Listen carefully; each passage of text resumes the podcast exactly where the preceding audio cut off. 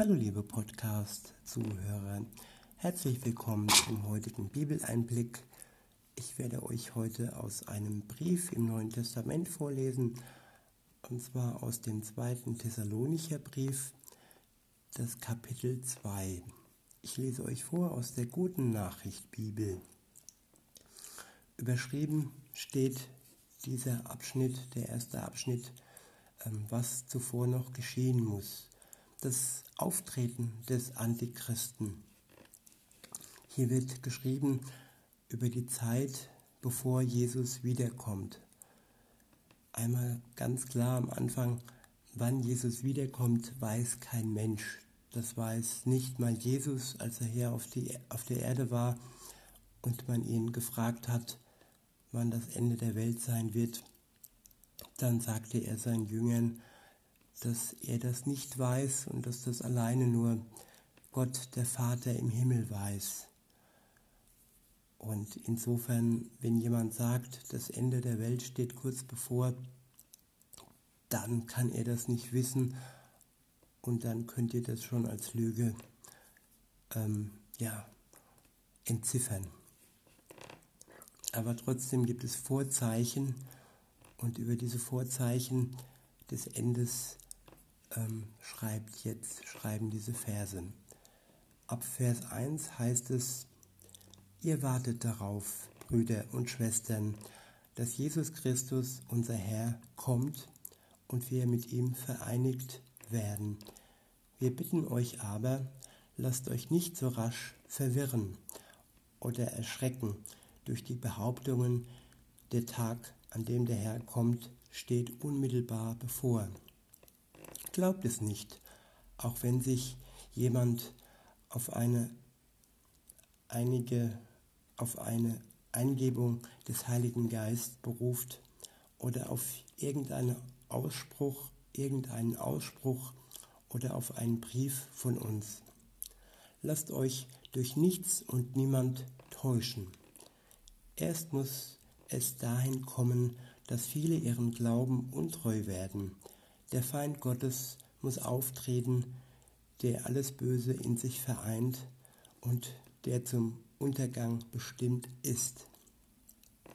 Er wird sich gegen alles auflehnen und sich über alles erheben, was als göttlich und verehrungswürdig gilt. Ja, er wird seinen Thron im Tempel Gottes aufstellen und wird behaupten, er sei Gott. Erinnert ihr euch nicht, dass ich euch dies angekündigt habe, als ich noch bei euch war. Inzwischen wisst ihr aber auch, wodurch das noch aufgehalten wird. Der Feind Gottes kann erst hervortreten, wenn die Zeit dafür reif ist. Die geheimnisvolle Macht der Auflehnung ist zwar schon am Werk, doch der, der sie bisher noch zurückhält, muss ihr erst den Weg freigeben. Dann wird der Feind Gottes offen hervortreten. Aber Jesus, der Herr, wird in Herrlichkeit kommen und ihn mit einem Hauch seines Mundes töten. Durch sein bloßes Erscheinen wird er ihn vernichten. Soweit erstmal der erste Abschnitt dieses Kapitels. Ich lese jetzt nochmal Vers für Vers und sage euch meine Gedanken. Ihr wartet darauf, Brüder und Schwestern, dass Jesus Christus, unser Herr, kommt und wir mit ihm vereinigt werden. Wir bitten euch aber, lasst euch nicht so rasch verwirren oder erschrecken durch die Behauptung der Tage, der Tag, an dem der Herr kommt, steht unmittelbar bevor. Glaubt es nicht, auch wenn sich jemand auf eine Eingebung des Heiligen Geistes beruft oder auf irgendeine Aus, irgendeinen Ausspruch oder auf einen Brief von uns. Ja, jeder, der an Jesus glaubt, der freut sich an den Tag, wo er dann wiederkommt und dann alle vereint sind, alle Gläubigen zusammen mit ihrem Herrn. Die Bibel beschreibt Jesus auch als Bräutigam und sie beschreibt die Gläubigen als Braut. Es gibt eine große Sehnsucht und eine große, großes Erwarten auf Gottes, auf Jesus Wiederkommen. Aber bis dahin ist es noch so, dass es ziemlich hitzig wird auf der Erde. Viele werden ihren Glauben ablehnen, viele werden ihren Glauben hinter sich lassen und der Weg wird immer enger und der Weg der Ungläubigen wird immer breiter. Ab Vers 3 heißt es, lasst euch durch nichts und niemand täuschen. Erst muss es dahin kommen, dass viele ihren Glauben untreu werden. Der Feind Gottes muss auftreten, der alles Böse in sich vereint, der zum Untergang bestimmt ist. Er wird sich gegen alles auflehnen und sich über alles erheben, was als göttlich und verehrungswürdig gilt. Ja, er wird seinen Thron im Tempel Gottes aufstellen und wird behaupten, er sei Gott. Erinnern wir euch, erinnert ihr euch nicht, dass ich euch dies angekündigt habe, als ich noch bei euch war? Inzwischen wisst ihr aber, wodurch das noch aufgehalten wird. Der Feind Gottes kann erst hervortreten, wenn die Zeit dafür reif ist. Die geheimnisvolle Macht der Auferstehung, der Auflehnung ist zwar schon am Weg, doch der, der sie bisher noch zurückhält, muss ihr erst den Weg freigeben. Dann wird der Feind Gottes offen hervortreten. Aber Jesus, der Herr, wird in Herrlichkeit kommen und ihm mit einem Hauch seines Mundes töten. Durch sein bloßes Erscheinen wird er ihn vernichten. Und das ist eigentlich das, das Gute an allem, dass Jesus der Sieger ist, dass Jesus der Stärkere ist und dass alles, was an großer Macht dargestellt wird und alles, was an, an bösen Taten groß erscheint, eigentlich nichts ist, wenn Jesus wiederkommt. Er wird es wirklich mit einem Hauch hinwegblasen und es wird getötet werden, das Böse. Weiter geht's in Vers 9, dort steht, der Feind Gottes wird bei seinem Auftreten vom Satan unterstützt, sodass er aufsehenerregende Wunder vollbringen und die Menschen damit blenden kann.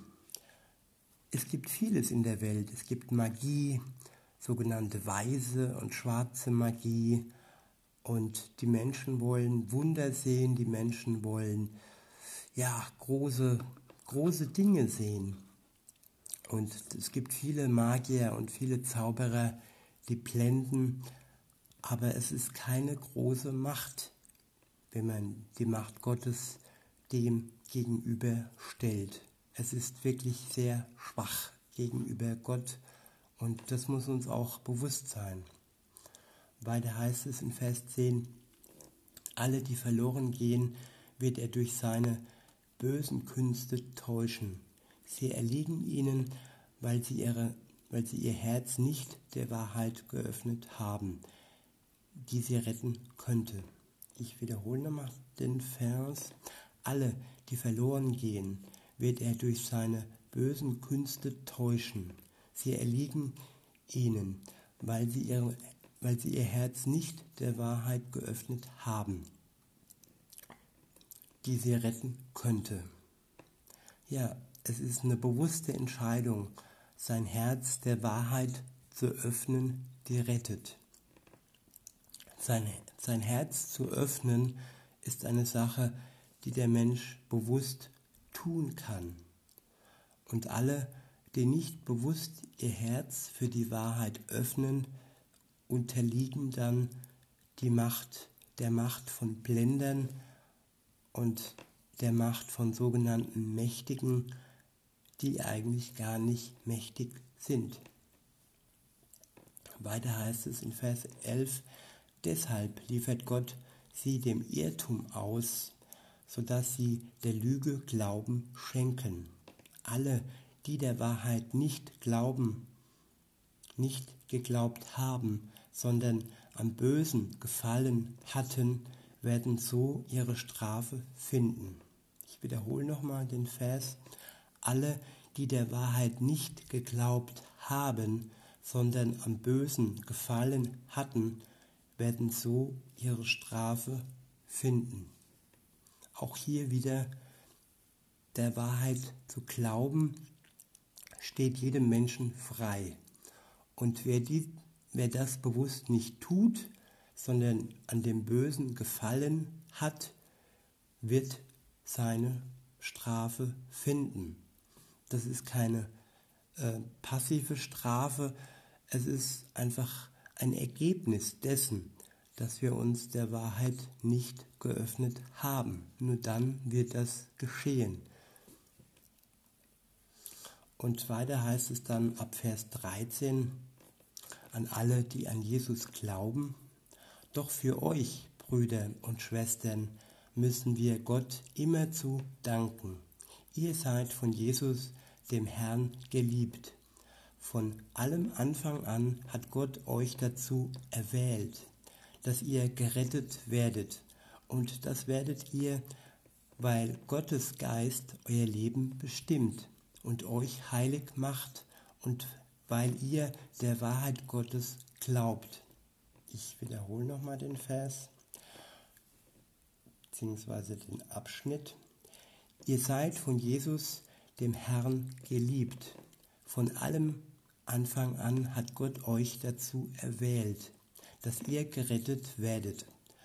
Und das werdet ihr, weil Gottes Geist euer Leben bestimmt und euch heilig macht und weil ihr der Wahrheit Gottes glaubt. Weiter heißt es in Vers 14, durch die Güte, durch die gute Nachricht, die wir euch gebracht haben, hat Gott euch dazu berufen, an der Herrlichkeit unseres Herrn Jesus Christus teilzuhaben. Steht also fest, Brüder und Schwestern, und haltet euch an die Überlieferungen, an alles, was wir euch mündlich oder brieflich gelehrt haben.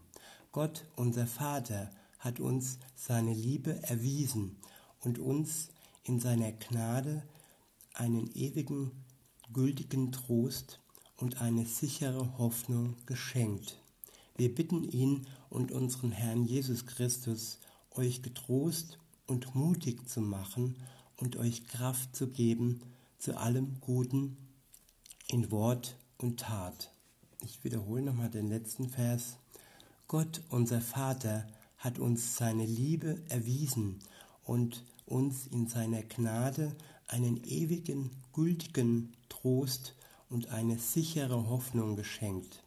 Wir bitten ihn und unseren Herrn Jesus Christus, euch getrost und mutig zu machen und euch Kraft zu geben und euch Kraft zu geben zu allem Guten in Wort und Tat. Und diesen Trost möchte ich nachschwingen lassen und möchte euch ermutigen, dass ihr euch Gott anschließt und allen Blendern dieser Welt und allen sogenannten Mächtigen dieser Welt, dass ihr euch abwendet und dass ihr euch der Wahrheit Gottes zuwendet, die alleine euch wirklich in die Ewigkeit führen wird und das soll unser Trost sein. In diesem Sinne wünsche ich euch noch einen schönen Tag und sag bis denne.